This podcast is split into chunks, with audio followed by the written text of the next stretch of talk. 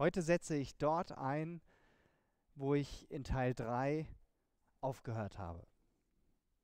Du findest die ersten drei Teile dieser Predigtserie Sehnsucht nach mehr in unserem YouTube-Kanal. Wir befinden uns nach wie vor im sechsten Kapitel vom Johannesevangelium. Heute gehe ich auf die Verse 41 bis 59 ein. Und die haben es wirklich in sich.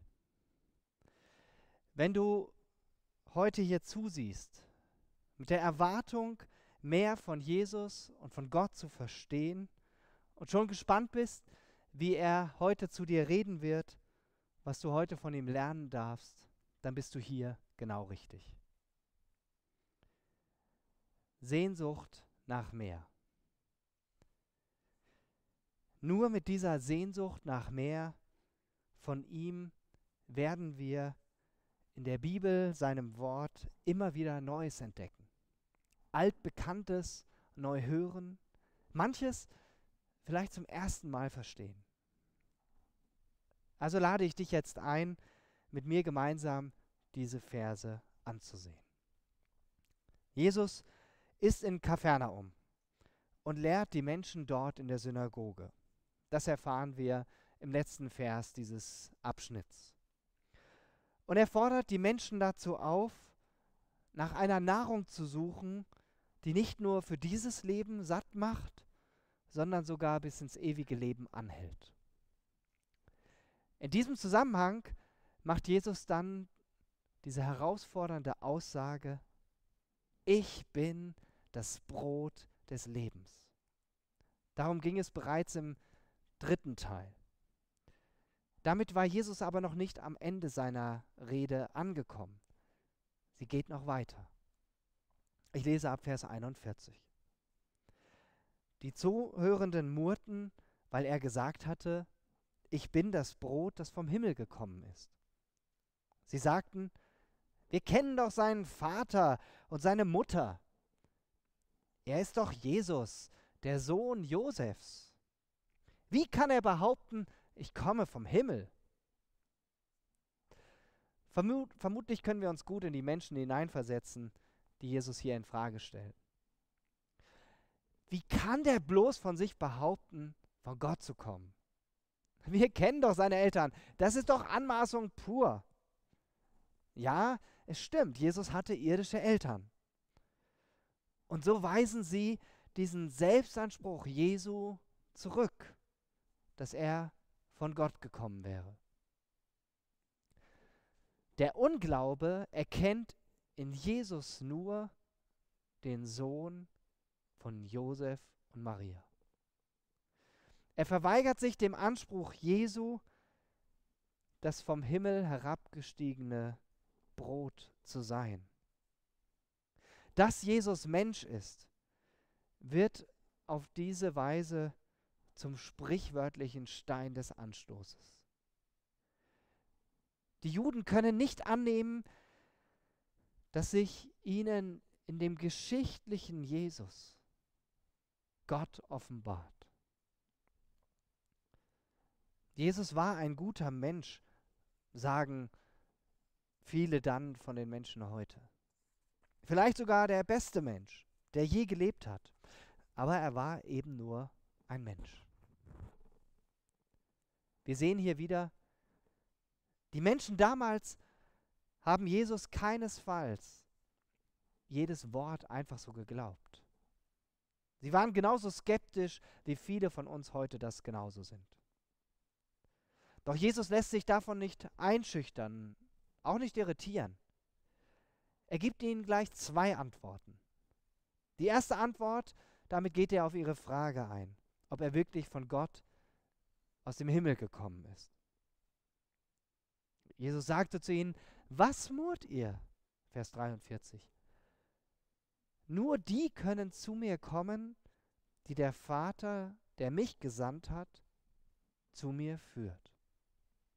Und ich werde alle, die zu mir kommen, am letzten Tag vom Tod auferwecken. In den Schriften der Propheten heißt es, alle werden von Gott unterwiesen sein. Wer den Vater hört und von ihm lernt, kommt zu mir. Nicht, dass je ein Mensch den Vater gesehen hätte, nur der eine, der von Gott gekommen ist, hat den Vater gesehen. Jesus macht ihnen deutlich, kein Mensch kann einfach so zu ihm kommen, es sei denn, Gott der Vater zieht ihn zu ihm. Jesus als von Gott gesandt zu erkennen, ist nur durch Gottes Liebe und Gnade möglich. Gnade und Liebe, die uns zuvorkommt. Glaube ist nie ein, einfach nur eine menschliche Entscheidung. In Vers 45 zitiert Jesus aus Jesaja 45, 54, Vers 13. Wenn er sagt, alle werden von Gott unterwiesen sein.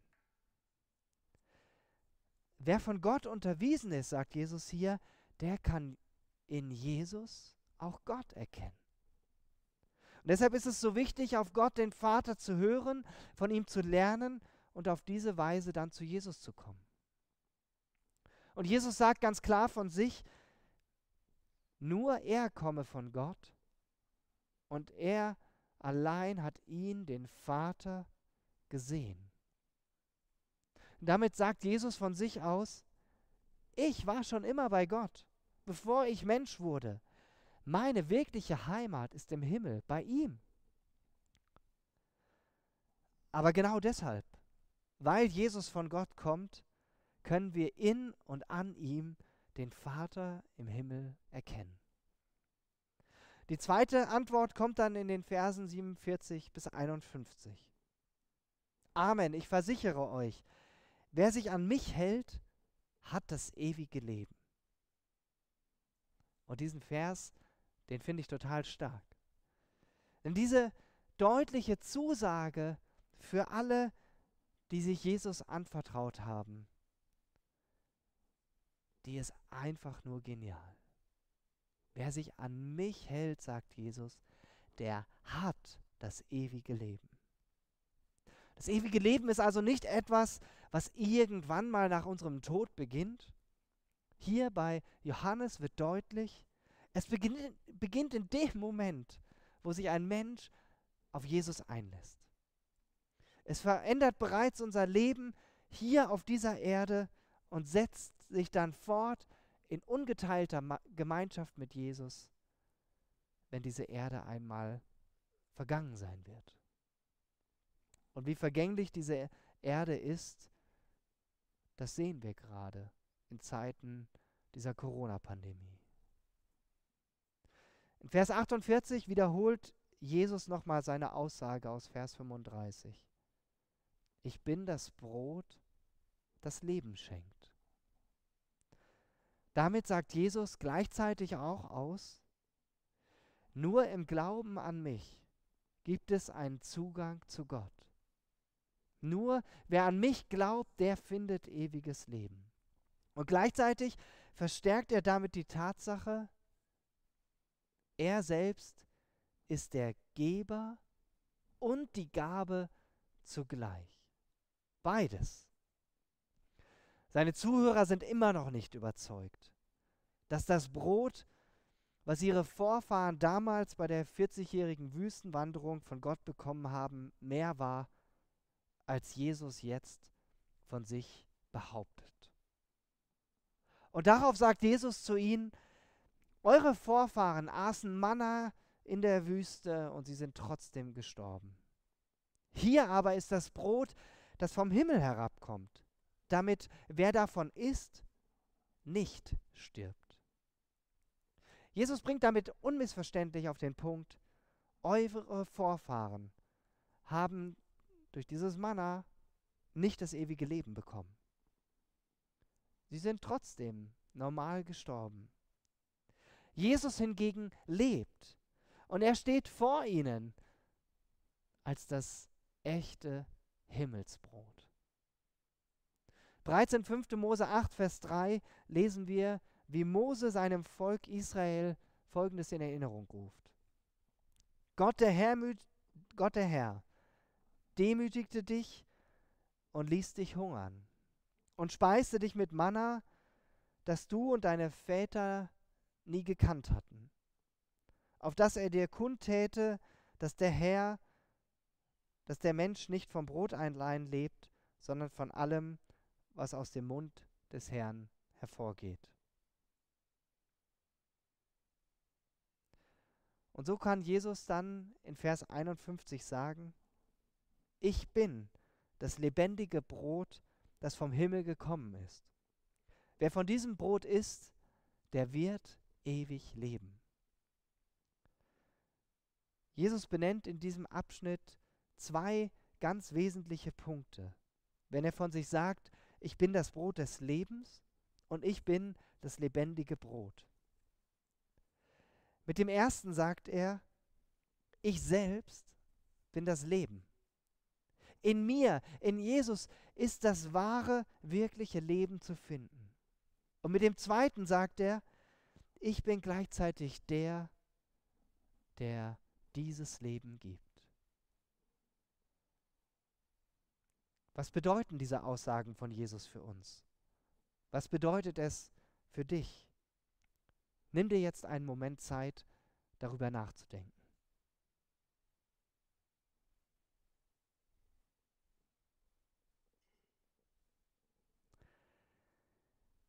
Mit den nächsten Versen wird Jesus uns alle jetzt herausfordern. Denn hier geht es um ein ganz zentrales Thema für uns Christen, das Abendmahl.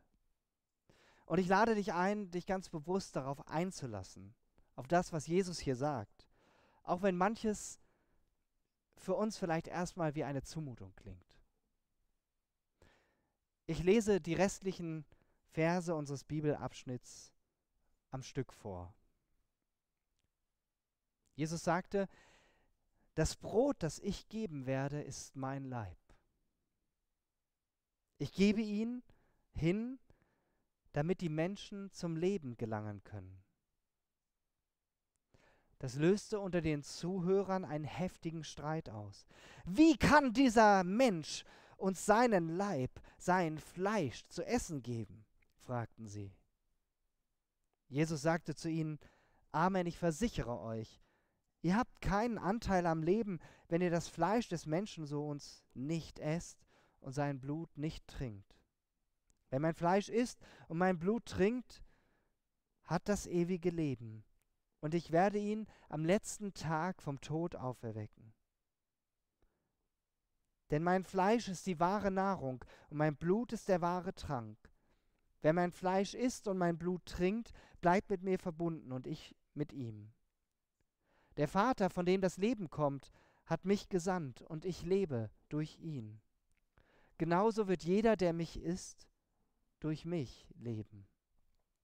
Das also ist das Brot, das vom Himmel herabgekommen ist. Es ist etwas ganz anderes als das Brot, das eure Vorfahren gegessen haben. Sie sind gestorben. Wer aber dieses Brot isst, wird ewig leben.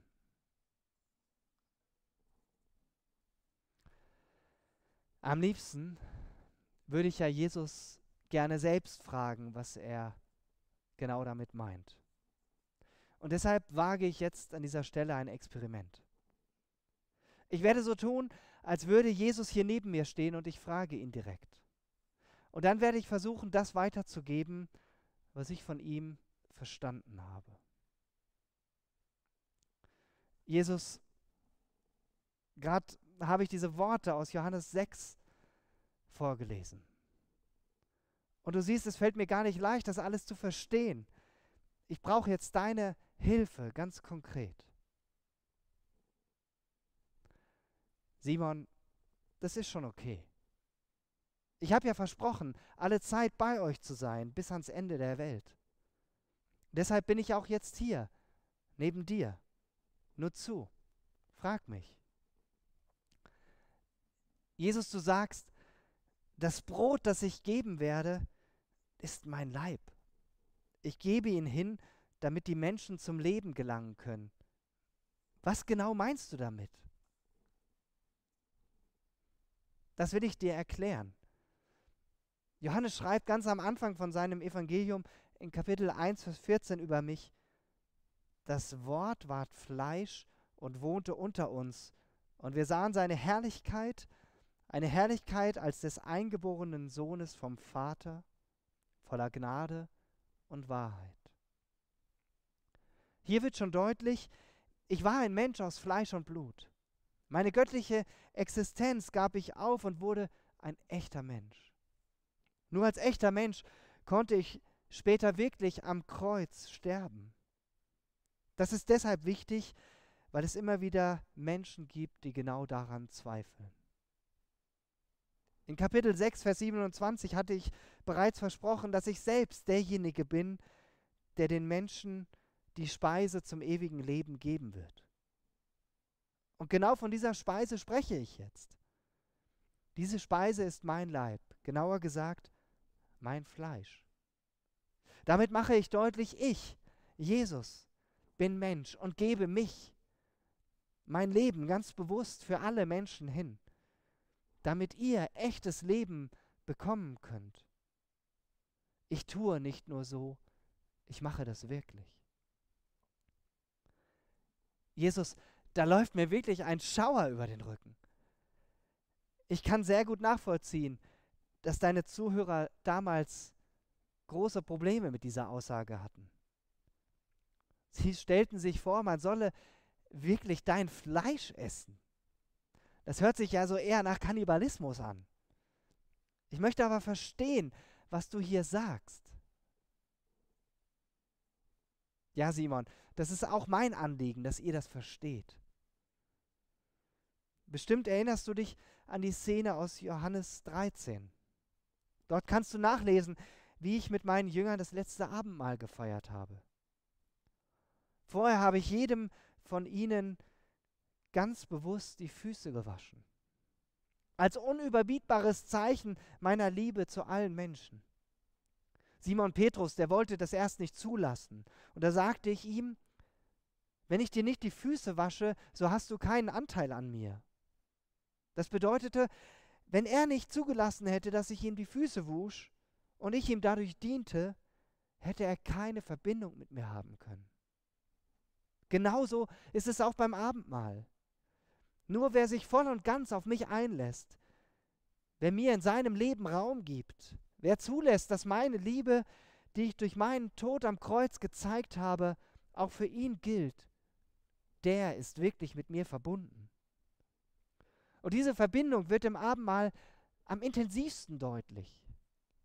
Wer im Abendmahl Brot und Wein bzw. Traubensaft zu sich nimmt, der tut das in dem Wissen, dass dies mein Fleisch und mein Blut ist, dass ich für ihn oder sie aus Liebe hingegeben habe, damit er oder sie ewiges Leben hat. Ich möchte gerne jedem Menschen dieses ewige Leben geben. Aber ich stülpe es niemandem über. Es geht beim Abendmahl nicht einfach nur darum, ein Stück Brot zu essen oder einen Schluck aus dem Kelch zu trinken. Im Abendmahl bin ich anwesend als der gekreuzigte und auferstandene Sohn Gottes. Und deshalb hat das Abendmahl nur für diejenigen dann auch diese Tragweite und Bedeutung, die durch den Glauben mit mir verbunden sind. Dann gilt dir meine Verheißung, dass ich dich einst vom Tod auferwecken werde. Ich denke, ich verstehe so langsam, was du damit meinst. Aber eine Frage muss ich noch unbedingt stellen. Ich weiß, darüber haben sich die Theologen schon seit Jahrhunderten die Köpfe heiß geredet und es gibt ganz unterschiedliche Ansichten und Abendmahlsverständnisse. So wie du das hier sagst, klingt es so, als würden Brot und Wein tatsächlich und echt in dein Fleisch und Blut verwandelt werden beim Abendmahl. Ist es so? Simon, du hast recht. Aus menschlicher Sicht gibt es darauf keine Antwort. Aber ich bin kein Mensch. Ich bin Gott. Ich sehe mich an dieser Stelle missverstanden von denen, die sagen, dass beim Abendmahl Brot und Wein tatsächlich in mein Fleisch und Blut verwandelt würde. Denn mein Opfer am Kreuz, dass ich mein Leben für euch hingegeben habe, das tat ich ein für allemal. Dieses Opfer braucht nicht wiederholt zu werden. Und wenn ich das hier so drastisch formuliere, liegt es daran, um deutlich zu machen, dass es hier nicht um eine reinige Vergeistigung geht. Bereits in der jungen Christenheit gab es Menschen, die meinten, es sei nicht so wichtig gewesen, dass ich tatsächlich Mensch war und gestorben sei. Sie meinten, der göttliche Jesus wäre der eigentliche wahre Jesus. Und leider gibt es heutzutage auch Christen, die leugnen, dass ich wirklich ganz Mensch war und gleichzeitig Gott. Deshalb habe ich das hier durch Johannes so an euch weitergegeben, damit für euch klar ist, mein Menschsein und mein Gottsein, das kann man nicht gegeneinander ausspielen. Beides ist grundlegend wichtig, bedeutend im Abendmahl. Und deshalb bleibt der, der an mich glaubt, der im Abendmahl mein Fleisch isst und mein Blut trinkt, mit mir verbunden und ich mit ihm. Ich bin als Person anwesend, wenn du Brot und Kelch zu dir nimmst. Und deshalb ist auch dann mein Fleisch die wahre Nahrung und mein Blut der wahre Trank. Weil nur in mir und durch mich das wahre Leben zu finden ist. Danke, Jesus, für deine klaren Worte, auch wenn das alles bei mir erstmal noch viel tiefer sacken muss. Ich brauche da noch mehr Offenbarung durch deinen Heiligen Geist, damit ich das mehr verstehe. Simon, mein geliebtes Kind, du brauchst dir da keine großen Gedanken zu machen. Ich habe ja versprochen, dich durch meinen Beistand, den Heiligen Geist, in alle Wahrheit zu führen. Danke, Jesus, dass du es so gut mit mir meinst. Kannst du mir bitte noch etwas zu Vers 57 und 58 sagen? Wenn du mich schon so fragst, dann will ich dir gerne antworten. Wie du weißt, ist Gott mein Vater. Und von ihm kommt alles Leben. Auch mein Leben, das er mir bei der Auferweckung neu geschenkt hat. Das meine ich mit der Aussage, der Vater, von dem das Leben kommt, hat mich gesandt und ich lebe durch ihn. Und diese großartige Tatsache gilt auch für jeden, der mich im Abendmahl isst. Genauso wird jeder, der mich isst, durch mich leben. Wenn du also das Abendmahl einnimmst, darfst du fest darauf vertrauen, dass ich dir darin begegne und dass nicht nur hier und heute wir miteinander verbunden sind, sondern dass du durch den Glauben an mich auch über den Tod hinaus mit mir Gemeinschaft haben wirst. Da fehlen mir die Worte. Bei so viel Liebe, die du mir im Abendmahl zeigst, Jesus. Und jetzt verstehe ich auch, was du in Vers 58 sagen willst. Du knüpfst nochmal an diesen Vergleich mit dem Manna an, was das Volk Israel in der Wüste gegessen hat. Das damalige Himmelsbrot verhinderte nicht, dass die Vorfahren gestorben sind. Aber wer heute von dir isst, wird ewig leben. Gänsehaut pur. Amen.